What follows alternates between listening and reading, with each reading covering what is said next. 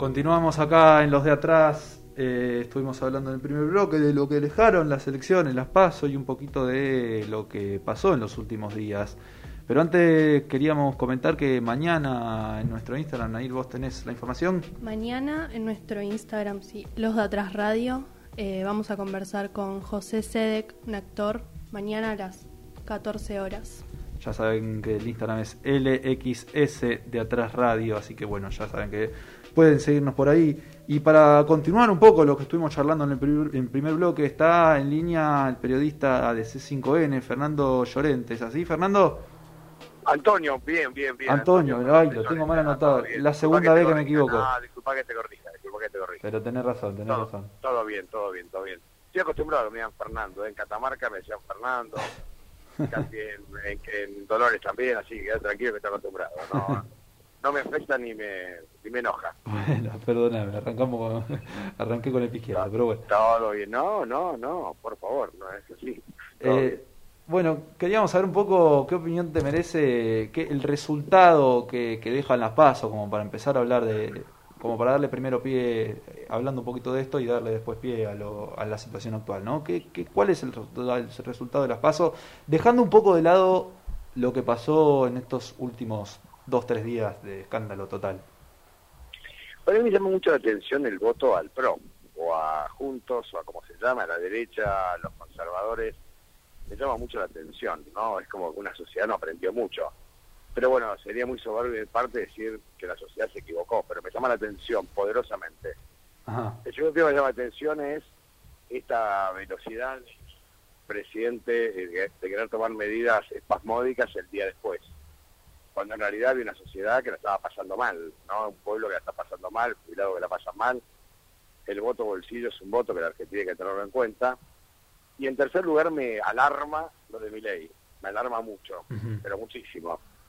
Yo creo que si bien la derecha más este, tremenda en Argentina siempre hace su mismo juego, pero me llama la atención porque es como que la sociedad no aprende que un personaje como este, que a ver, que desde la antipolítica van a buscar un cargo político, yo en lo personal creo que no suma absolutamente nada. Esto es lo que más llamativo me produce. Después también hay una realidad que me parece a mí que los votos radicales supuestamente de Manes, que también es de derecha, muy lejos de la ecuación está, eh, yo no creo que sean matemáticamente o que matemáticamente se sumen a los votos de Juntos, ¿no? O a los votos de Santilli, eso me parece a mí en lo personal. Y el mensaje que me queda es, la verdad, me parece medio como incomprensible que después de cuatro años de liberalismo absoluto, de neoliberalismo, de conservadores, que han dejado un país detonado, lo vuelvan a votar, honestamente te digo, ¿no? Sí, sí, y esto que decía de mi ley, nosotros acá lo veníamos hablando hace bastante. Eh, también creo que en las últimas elecciones no solo hay una fuerte derrota del Frente de Todos, sino que hay un gran crecimiento, además de una buena victoria de, Juntos por el Cambio, pero un gran crecimiento a nivel caudal de votos de lo que es la derecha. Porque está. La derecha. claro, la ultraderecha, porque es el, el, el macrismo, Juntos por el Cambio, que ya no es solamente el macrismo, que, creció mucho, pero también hay otras listas como la de Miley y demás, eh, varias listas que no terminaron entrando eh, a las elecciones en las PASO, pero que suman muchos votos eh, de, la derecha. Y, y, bueno, después de las elecciones la situación se puso muy tensa, es más, ahora estamos viendo, Antonio, que no sé si te habrás enterado, porque esto creo que lo está pasando en este preciso instante, que renunció el vocero presidencial Juan Pablo Biondi. Que, Fue el hombre apuntado por Cristina Fernández. Exacto, que apuntó en la carta de Cristina. ¿Y qué, qué opinas? ¿Qué, ¿Qué lectura haces de, de, esta carta de Cristina acerca de bueno toda la situación? Primero te diría que, a ver, vamos a comparaciones. Me parece a mí que el frente, el frente de todos tiene que convertirse más que en un frente electoral en un frente de gobierno. Después que hubo discusiones en el Frente Amplio de Uruguay, por ejemplo, con corrientes muy muy distintas, Astolfi, si querés, eh, Pepe Mujica, Tabaré Vázquez, que eran, pero siempre delineaban sus temas en la interna, hacia adentro, puertas adentro, después, bueno, lo exponían. A mí me parece que hay un agotamiento electoral, me parece que la, la vicepresidenta se dio cuenta que había que hacer cambios. Me parece que esos funcionarios que no funcionan, evidentemente no funcionaron, de hecho el resultado está, está la luz, no hay más vueltas que dar. Me parece que había miembros del gabinete que les quedaba muy grande el saco, que había que hacer un cambio, un cambio de gabinete. Generalmente pasa que las crisis, cuando un oficialismo pierde, hay cambio de gabinete, remontémonos a Alfonsín, si querés, después a Menem, siempre hubo cambios de gabinete, y me parece que era el momento de hacerlo. Creo que quizás eh, debieron haberlo hecho antes, pero la sensación es que bueno, hay que refrescar el gabinete y formalizar una campaña y salir a buscar los votos, pero militando. Militando. Hay que empezar a militar de verdad, creo que los funcionarios tienen que militar, darse cuenta que la realidad es dura para los argentinos, que hay tipos que laburan, que cobran sueldos pobres, que los jubilados son pobres, hay que darse cuenta de eso y empezar a militar por ellos y empezar a discutir políticas de fondo. Me parece que el frente de todos tiene que convertirse en frente de gobierno y empezar a discutir políticas de verdad. O sea, ¿cuál va a ser el piso salarial que vamos a empezar a discutir? ¿26 mil pesos? Me parece que no. ¿Cuál va a ser el piso? Los monotributistas. ¿Vamos a ir con el monotributo todavía? Vamos a ir con esto. O sea, me parece que hay políticas de empleo que hay que discutir, de verdad. Políticas de pyme, préstamos, préstamos para los jóvenes, préstamos para la vivienda. Parece que es el momento de empezar a discutir las políticas de fondo que la Argentina necesita. Yo creo que el Frente se debe ese debate, se lo debe, hay que darlo al debate, pero con temas que de la Argentina profunda, ¿no? Temas del pueblo, y, aparte, y aparte la sociedad empezar a entender que quien habla mucho de gente, es quien se atraganta con la palabra pueblo, trabajador, y empezar a entenderlo de verdad, ¿no? Porque yo como sociedad tenemos que empezar a entender esto, ¿no? Me parece que es la clave. Después, bueno, las internas siempre están, siempre están, más en el peronismo, siempre hubo internas. Entonces, bueno, empezar a entenderlo. Quizás con una vicepresidenta que tiene un poder electoral y una convocatoria enorme, con un presidente que fue opuesto por la vicepresidenta y empezar a comprender esto, ¿no? que es una algo atípico que en ningún país del mundo ocurre, tenemos esa excepcionalidad nosotros y empezar a discutirlo de verdad. Antonio, ¿cómo estás? Brian te saluda. Brian. Eh, te consulto por. Vuelvo al tema de la diferencia entre frente electoral y frente de gobierno. ¿Qué, qué pensás que le falta al frente de todos como para terminar de cerrar? Es, es una constante en, en, el país de que los frentes electorales no terminan siendo frentes de gobierno. ¿Qué pensás que le faltaría, eh, además del debate interno, al frente para convertirse en una coalición de gobierno como uno espera, no? Discutir los temas de Argentina profunda, que son difíciles, son complicados, venimos de una Argentina detonada, con un eh, expresidente que no se endeudó más que Martínez Dios, una Argentina que reivindicó la política de Caballo, Caballo había reivindicado a Martínez Dios, y empezar a discutir realmente la infraestructura, el ferrocarril, el empleo, las políticas de empleo, salarios. Vos pensás que estamos frente a una Argentina que tiene un 50% de pobres. Empezamos a discutirlo de verdad, cómo sacamos a millones de argentinos de la pobreza. Si el IFE llegó a 9 millones de personas que estaban fuera del sistema, bueno, atendamos esas 9 millones de personas que estaban fuera del sistema, entendamos cuáles son sus necesidades. Puede que empezar a mirarlo en serio. Yo quiero un Estado que regule la relación entre los que menos tenemos y los que más tienen, pero que sea un regulador de verdad, no que intermedie, que sea regulador.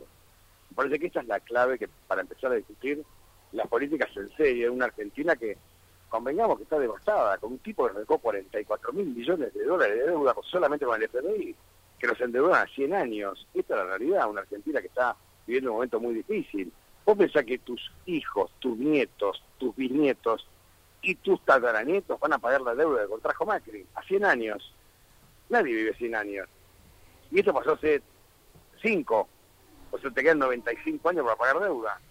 entendamos que nos han endeudado de una manera que es vil, es vil y han destruido una Argentina que era productiva o intentaba empezar a ser productiva de nuevo. Parece que esta es la gran discusión, ¿no? Y ahí vas, a ver cómo se constituye un frente de gobierno, cuando los temas empiecen a estar sobre la mesa. Pero los temas de la Argentina profunda, de la Argentina real, la tuya, la mía, la de todos. Antonio, buenas tardes. Nair le habla. ¿Cómo, cómo te va? ¿Todo bien? Muy bien. ¿Usted? ¿Todo por ahora?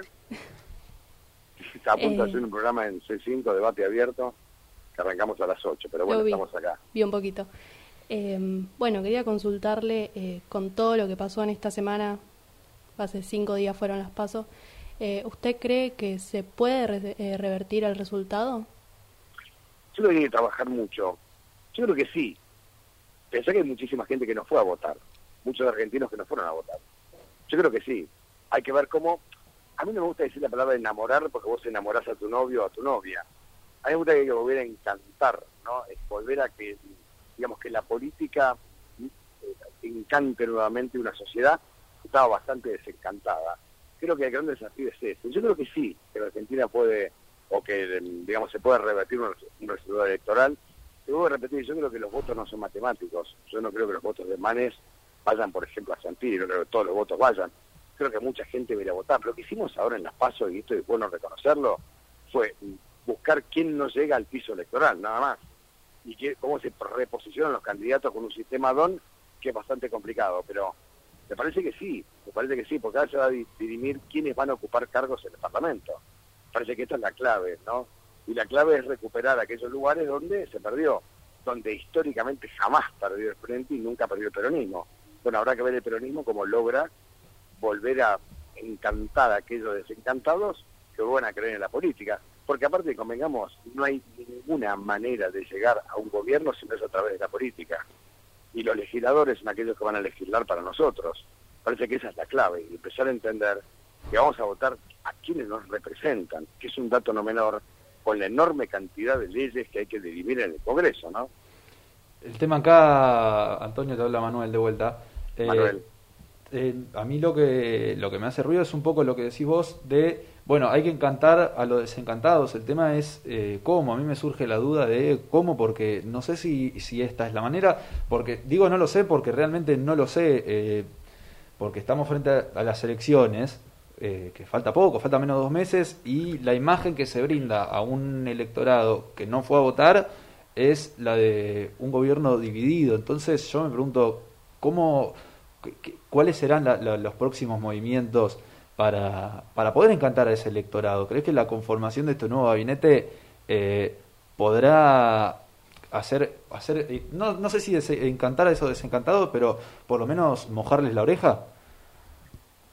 La verdad, estoy con vos, ¿eh? Yo no sé cómo, pero me parece que es el gran desafío. Yo no sé cómo, honestamente te digo, no sé cómo, no se me ocurre cómo, pero sí me parece que con imaginación, con intuición, con caminar un poco más por la calle, recorrer el microcentro, darte cuenta que está todo cerrado, empezar a caminar un poquito por, por los barrios, mirar un poco las verdurías, el precio de las cosas, empezar a fijar políticas reales de precios, empezar a intermediar, ¿no? Mostrar que el Estado es un Estado fuerte, un Estado que intermedia en las relaciones entre los que más tienen y los que menos tienen. Me parece que es una oportunidad militando, con mucha militancia, con menos soberbia en algunos casos, pero militando sobre todo, y, demostrando que cualquiera que llegue a la función pública es igual que nosotros, porque en el fondo son funcionarios públicos que son iguales que nosotros, y que no nacieron de un reposo, nacieron de la sociedad. Parece que es el modo, a mi juicio creo, no estoy seguro, ¿no? Pero de volver a encantar a millones de desencantados con la política porque no hay otro camino. O sea, la política es un camino para llegar a una función de gobierno. La política es un camino para llegar a ocupar un cargo legislativo. Me parece que esa es la manera. Ahora, si me hoy cómo, y la verdad que es un desafío, ¿no? Bastante fuerte y largo. Antonio, eh, Brian, de vuelta, te, te consulto, te llevo el terreno mediático. ¿Qué, qué, juego pensás que, que juegan los medios de comunicación en toda esta situación? Tanto no sé si tanto con el resultado de la PASO, sino con todo lo que pasó esta semana, ¿no? Mira, ustedes estudian periodismo, ¿no? Hay, lo único, mira, Carlos Fight, que ahora se lo robaron varios, cuando ustedes se acuerdan del espacio que está en Google, en todos lados, que de famosa la jueza Badu por una censura a Tato Bueno, en ese espacio Carlos Fight dijo los hechos son sagrados, las opiniones son libres. Entonces, cuando los medios dejaron de respetar el hecho, y solamente se sustentan en la opinión, es cuando dejamos de hacer periodismo. Hay un montón de medios llamados hegemónicos, como quieran, para mí tienen nombre y apellido, Nación, La Nación Macri, La Nación Más, perdón, eh, TN y tantos otros más, en algunos casos América 24, están demostrando que dejaron de lado el hecho. Cuando vos dejás de, hecho, dejás de lado el hecho, estás mintiendo. Me parece a mí que es un buen momento para empezar a tamizar, porque hay un punto por eso es tan importante la ley de medios, hay un punto que hay que volver a, las fuentes del periodismo, que es respetar el hecho, porque el hecho es sagrado. Acá se ha dejado de respetar el hecho, acá se miente permanentemente sobre determinadas eh, situaciones que han pasado en el gobierno y, y, se niegan otras. O sea, acá han negado que Macri fue un pillo, lo han negado. Han negado que Toto Caputo es un timbero, lo han negado. Acá se ha negado la deuda externa, se la ha negado prácticamente en algunos medios. Entonces decís, ¿dónde estamos parados? ¿Por qué no respetamos el hecho? Bueno, los, muchos medios no han respetado el hecho. Y eso, eso es, va en contra de los principios básicos del periodismo. ¿Qué, quién, cómo, cuánto y dónde? Va en contra de eso. Entonces es, es tremendo. Y lo han hecho, ¿eh? Y lo han hecho y lo siguen haciendo y siguen mintiendo y mintiendo y mintiendo y mintiendo. Y después dicen, nosotros somos militantes, aquellos que pensamos que hay que pensar en el pueblo, pero hablan de la gente. Entonces te das cuenta, ahí vos empezás a ver realmente cuando un medio tergiversa las cosas, deja de lado el hecho, y lo único importante es la opinión. Y la opinión es libre, vos podés hacer lo que quieras, pero vos no podés obviar, por ejemplo, que la Argentina se endeudó en 44 mil palos verdes con el FMI. Acá parece que eso está bien y hay que pagar todo. Y la gente, el pueblo, ¿qué hace? Se mira. Me parece que ahí es cuando los medios han jugado un rol, a mi juicio, nefasto, nefasto, y lo único que han buscado es enfrentar a la población, agrietarla aún más, y en busca, ¿qué un punto de rating? No sé, pero me parece que es algo vergonzoso. Claro, y hablando precisamente de, hechos y de opiniones, ¿vos pensás que al, que al presidente quizás le armaron un diario Irigoyen? Creo la verdad, no lo sé, pero por los resultados me parece que sí. No estoy seguro, ¿eh? pero por los resultados me parece que sí, porque si una persona que forma parte del gabinete te reconoce que dejaron de ver la realidad, y flaco, ¿qué le? El día de Irigoyen. No caminaba por la calle, no olías lo que, lo que olíamos nosotros, no fuiste a una verdulería, no hiciste una compra de supermercado. Yo te doy 24 lucas como cobro un jubilado y contame a, qué día de mes llegás. Contámela. Decime, con 30 lucas, ¿a qué día llegás? 45, ¿querés? 50, ¿a qué día llegás? Contámela. Yo te doy, además te doy 100 mil pesos, alquilá, paga un teléfono, paga el seguro del auto, la patente del auto y decime a qué día llegás. Para comprar alimentos nada más, ¿eh? Luz, gas, expensas, todo. ¿A qué día llegás? Yo te digo, al día 12. Esta es la realidad. Sí, bueno, esto, esto lo, lo marca Cristina en la carta también, eh, que el, bueno, que no era lógico sí, obvio. que no se logró bajar el precio de, los alimentos a pesar de ciertas medidas que no que el precio de, de, la, los como llaman de, lo, de la medicina estaba muy alto en general así que sí esto lo marca. Y quiero volver a, a, la pregunta anterior que vos marcabas un poco eh, hablabas del oyente. Qué rol crees que juega el oyente en, en este marco televisivo donde se encuentra todo muy muy dividido. ¿Qué, qué rol le encontrás al oyente en general? Y claramente es el mensaje que baja, por eso es que somos muy responsables, ¿no? Eh, es el mensaje que baja. Vos miras, si vos haces zapping, frente al mismo hecho, ¿eh? La deuda externa, zapping, zapping, zapping, zapping, vas a ver opinadores, opinadores crónicos que van a decir cualquier cosa y vas a ver que dicen, che, estamos endeudados en 44 mil palos. Te pongo con la pandemia, con la pandemia apareció un doctor Tamburián que permanentemente hablaba de cualquier disparate, cualquier cachivache, y lo tenían como si fuera una palabra de referencia. Y cuando apareció un médico que decía, mirá, no, no es tan así, estaban buscando a Tamburián por todos lados. Entonces, la pandemia fue la pandemia, y no fue solamente en la Argentina, fue en todo el mundo. Le pareciera ser que el único país donde llegó el COVID-19 era en Argentina. Peor ejemplo que ese no hay, o mejor ejemplo que ese no hay acá parecía que la pandemia o los muertos solamente se contabilizaron en la República Argentina, en el resto del mundo no había muertos, no había COVID-19. Eh, una, una verdadera vergüenza, se ha reivindicado en algunos medios a Bolsonaro. A ver, no hay personaje más nefasto que Bolsonaro. Se ha reivindicado a Trump. yo he escuchado economistas como Cachanós, que hay que dar nombre y apellido, que decían que había que pagar todas las deudas, había que honrar las deudas. Pero para nada, flaco, ¿a costa de qué? de un tipo que te endeudó a, más no poder y encima se jugaron 80 mil millones de dólares de la República Argentina. Entonces, eso es defender a qué, qué están defendiendo. Pero yo digo, los mensajes son estos, el televidente mira eso y después saca las conclusiones que quiere. Vos los que leen Clarín, por ejemplo, van a pensar que está todo mal, está todo pésimo, y van a pensar que Macri hizo todo bien. Entonces, es un poco el mensaje, es un poco lo que vos lees Y lamentablemente nosotros trabajamos en un canal donde no nos ve todo el mundo, ¿entendés? Si vos sumás los ratings que tenemos nosotros, que nos va muy bien, lo comparás con el resto y estamos en 5 a 12, perdemos 5 a 12. Ahora, si vos contás la verdad y nadie quiere escucharla, ¿y qué? Te puedo decir, te dicen mentiroso por la calle, puedo decir que hay 44.000 palos verdes que llevamos el FMI, y es difícil, ¿viste?